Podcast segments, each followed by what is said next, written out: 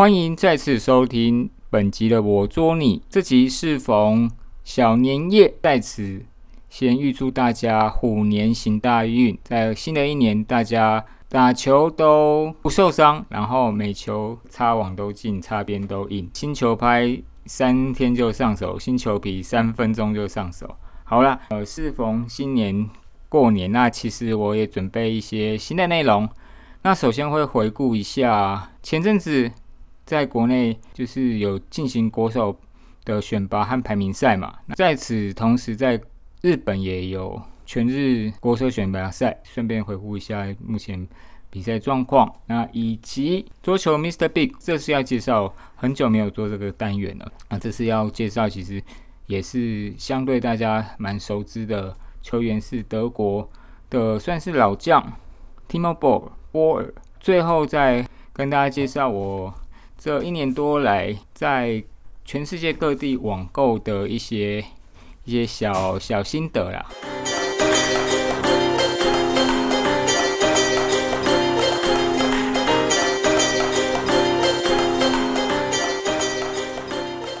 那首先，首先是国内选手排名赛的部分。那国内的这个选手排名制度。就已经呃，往年都是先会借由世界排名会先决定前两个席次。那男生部分当然是两个呃排名最高的林云儒、小林同学和庄智渊。那女生这几年都是郑怡静和陈思雨。那这四位都不需要再做呃选拔的动作，就直接是当然国手。那剩下都是需要经由我应该是好几天的，应该是六天的电扇式爬阶梯的方式，然后只要是有输就会掉下。来重新打。其实后来出来是廖振廷是排名在是第一，那刘星星是是也是第一，女生组的第一。那名单里面比较有趣的是有分几个，像是比较新世代的球员，以之前也有入选的，像是高成军，然后还有冯艺兴，这是维持不错状态，然后继续入选。那像是中生代的杨恒伟，志愿乒乓了。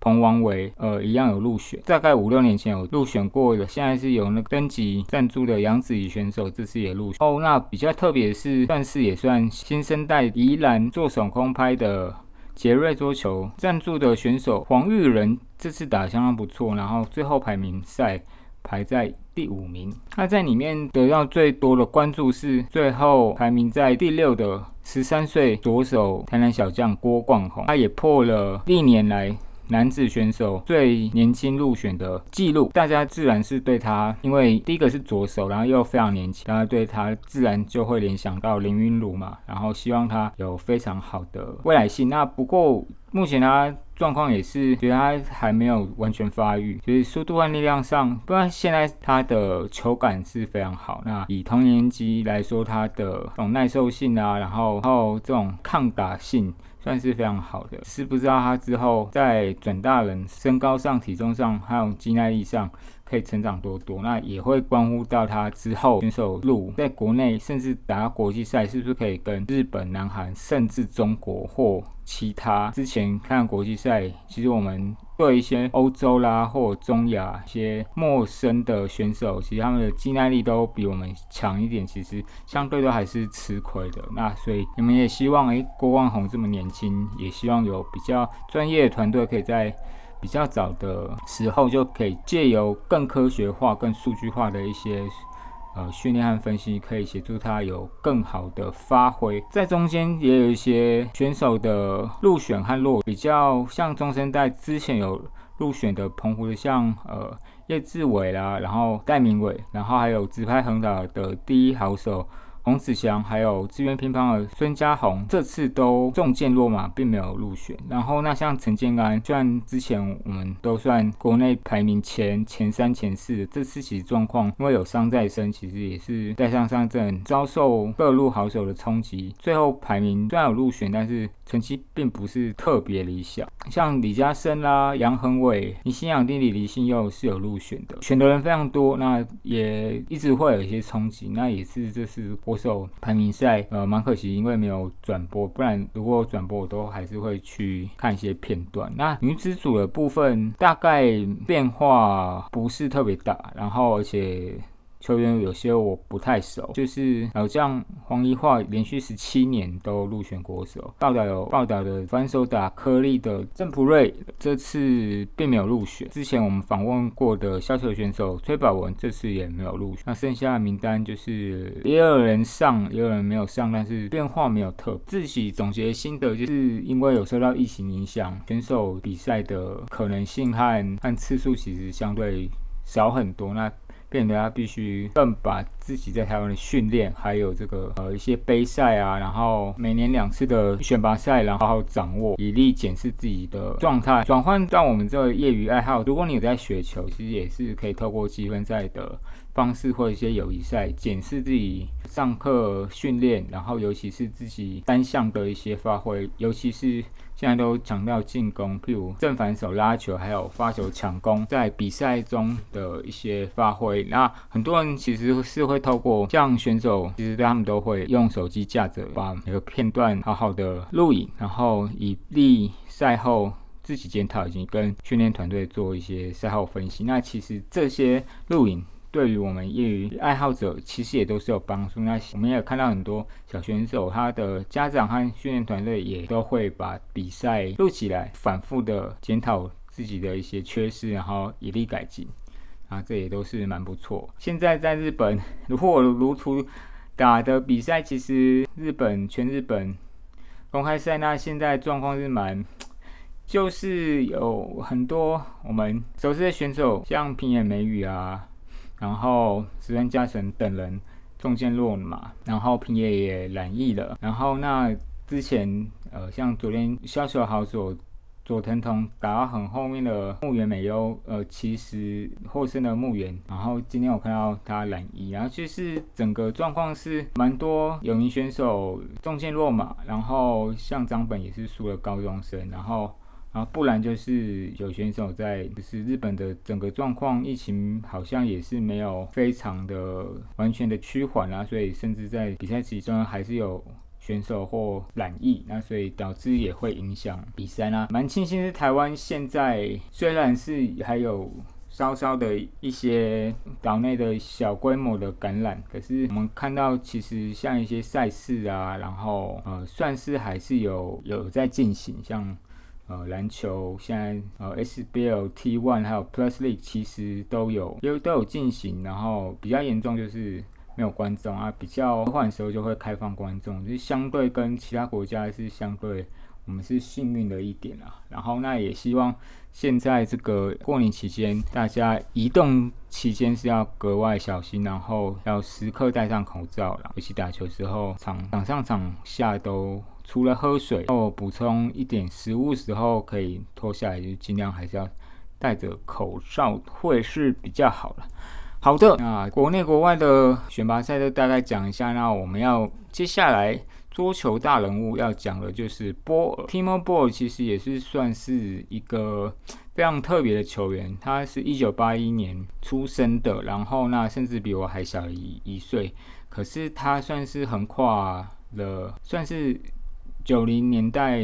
十几岁就出道嘛，在德国开始在国内国外开始代表德国征战，所以他等于是横跨九零年代，然后零零年，然后甚至有跟呃王励行啊，然后后面的王浩、马林，那以至于全盛时期的马龙，然后还有现在樊振东，还有现在新出来的像王楚钦，他们都有交手，所以他整个横跨的年龄段，就他。交手的对手是非常广，从比他年纪更大十岁的一些老选手，他也有对上啊，比他现在四十岁，他有对上比他小几乎一半或甚至十几岁，他也对到，所以他整个生涯，因为他身体状况保持的很好，而且他技术也随着球拍和球不断的改动，也有做一些微调，然后一直能保持在一个。不错的竞技水准中，那这是我觉得他非常厉害。他其实他爸爸就是一个业余的桌球选手，但是就是应该是就不是一个职业选手。那所以他从小就因为爸爸的关系，四岁就开始打了啊。但是就就跟一般的国外小孩，就是会很多运动都会尝试。后来他爸爸的爱好嘛，所以他们在地下室就。让我做球桌，然后爸爸也教他，然后。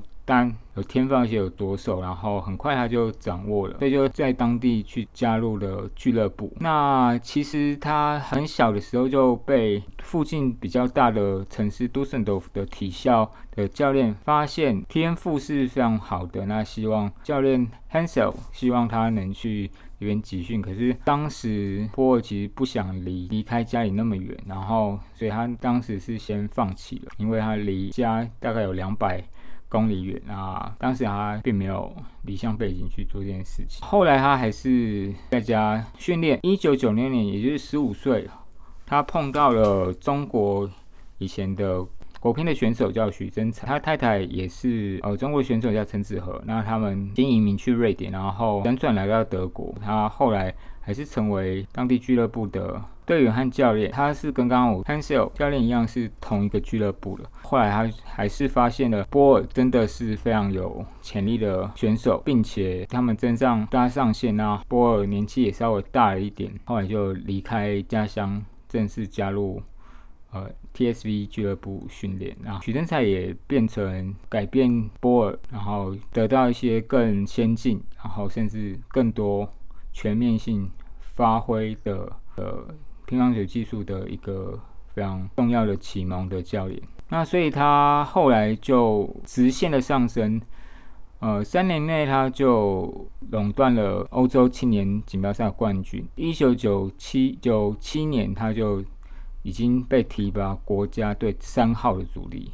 然后他前面是罗斯科夫和费兹纳尔，然后一九九九年其实当时波尔就已经变成一号主力，到后面他的成绩就是越来越好，然后二零零二年呃甚至连续击败当时如日中天的大力王王励勤和孔立辉的世界杯的男单冠军，那也是他第一个男单冠军。二零零三年一月，波尔正式的登上 ITTF 男单的第一的。宝座。二零零五年世界杯，他连续战胜了王励勤、马林、王浩，然后后面的瑞典公开赛、日本公开赛，他也囊括了男单冠军。然后那之后就是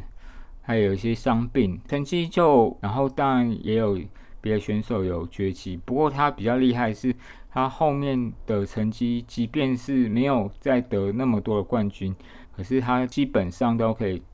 维持到一定的竞技水平，而且他单打的冠军虽然没有那么多，但是奥运会他总共呃获得呃两个银牌和一面铜牌，那分别是零八年的北京奥运呃男团亚军，然后伦敦奥呃伦敦奥运男团季军，还有去年的东京奥运男团亚军。有他在的德国乒乓队有一个几乎算是。很稳定的，不能算是铁点，但是一个不会不太会出差错的一个很稳定，而且又是左左撇子，又可以打单打，也可以打双打的一个非常灵活的棋子。然后那除了竞技表现，他又是蝴蝶常年的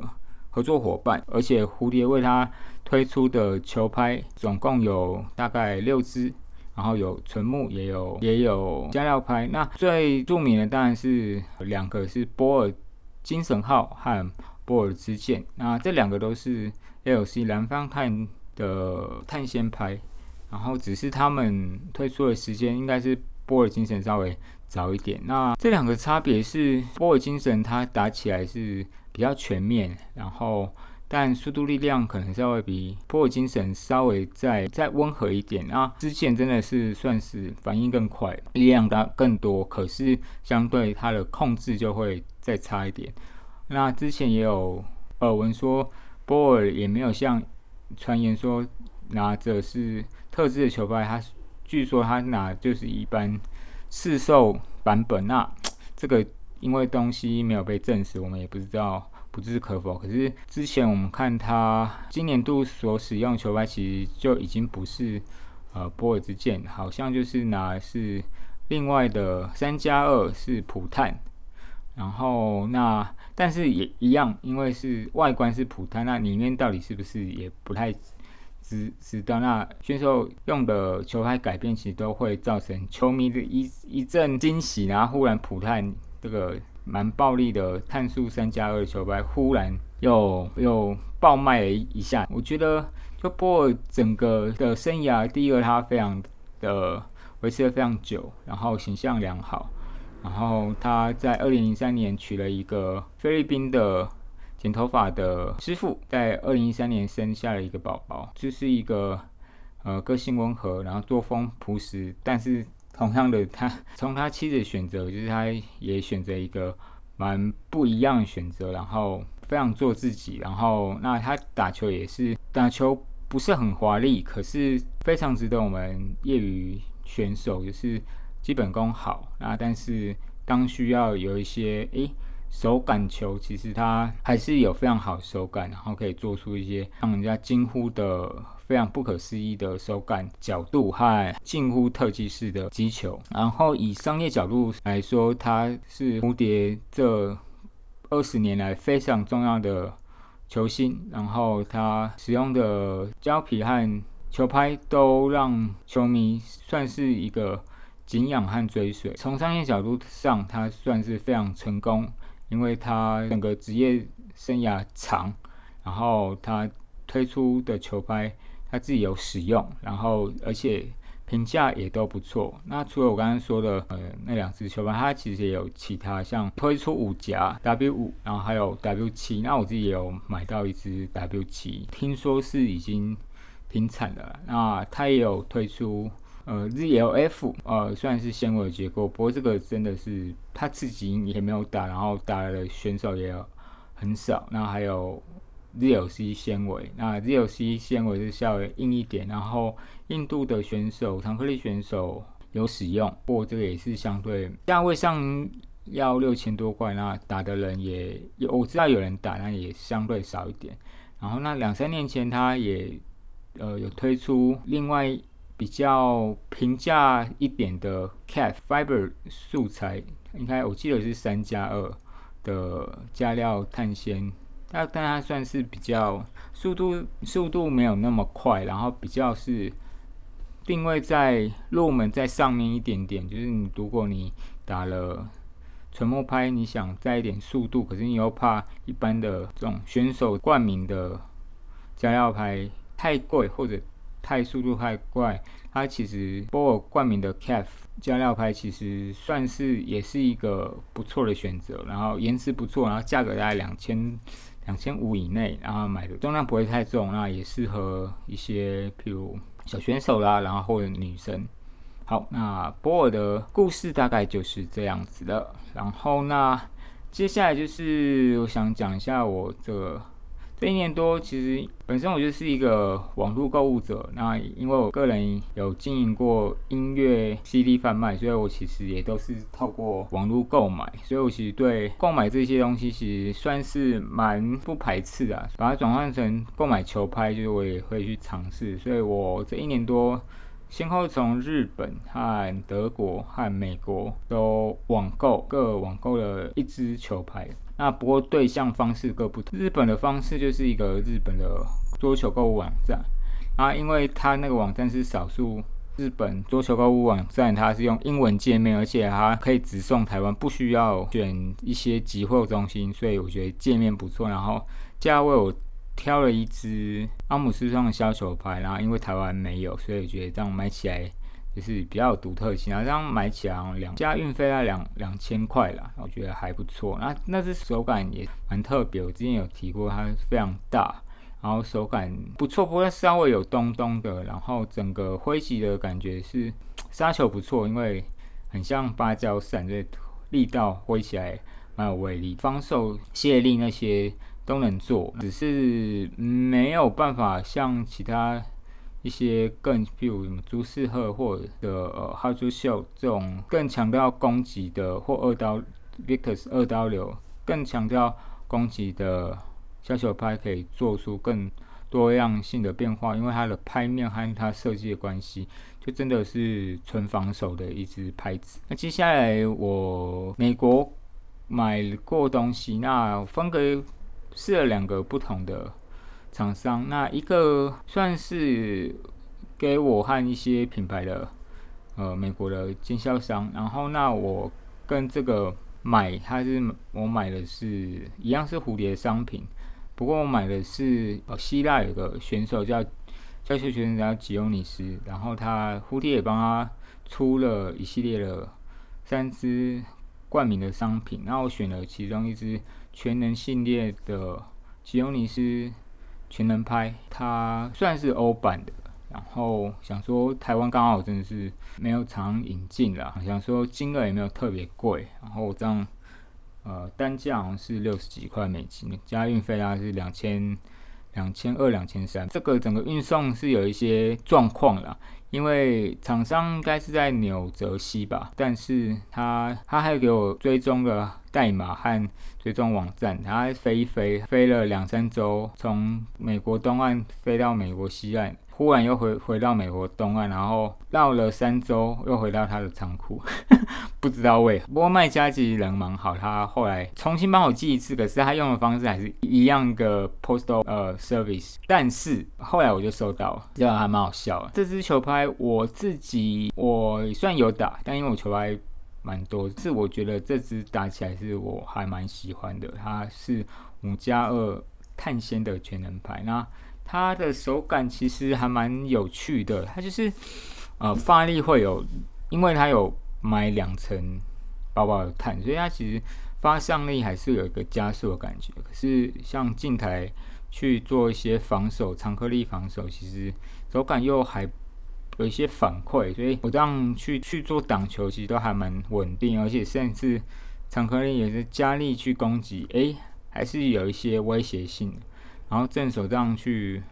拉球啦，然后回挡其实都还不错。以这样手感，然后然后它这个品相，我自己是认为这应该是欧洲那边它蝴蝶请代工厂做，应该不是日本厂自己做，因为做工和设计实在是不太像是日本厂设计的东西，还有手感都不太像是日本。然后那后来我在美国也有点像赌博似的去买了一个。呃，算是冷门的品牌，他们有几间自己的品牌，Killer Spin，还有我买的我实际购买牌子 Gambler，这两间都是本土品牌。他们同时都是有出这种休闲拍和没贴皮的比赛拍。可是因为 Killer Spin，我比较熟悉是 Killer Spin，可是 Killer Spin 的这些比赛牌子，它做的只是它定位单价太高，三四千块，而且我觉得好像没有特别吸引我。然后 Gambler 相对它的定价大概都是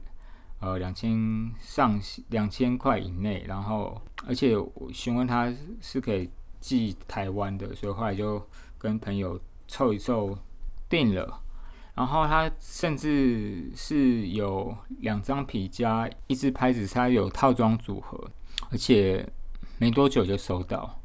不过呢，我是只有打我自己的拍子啊，我订的是玫瑰木加。看这个手感是，是我打过，大概是这这这些年打过手感最糟糕的一个，最模糊，然后最不知道在打什么，就是整个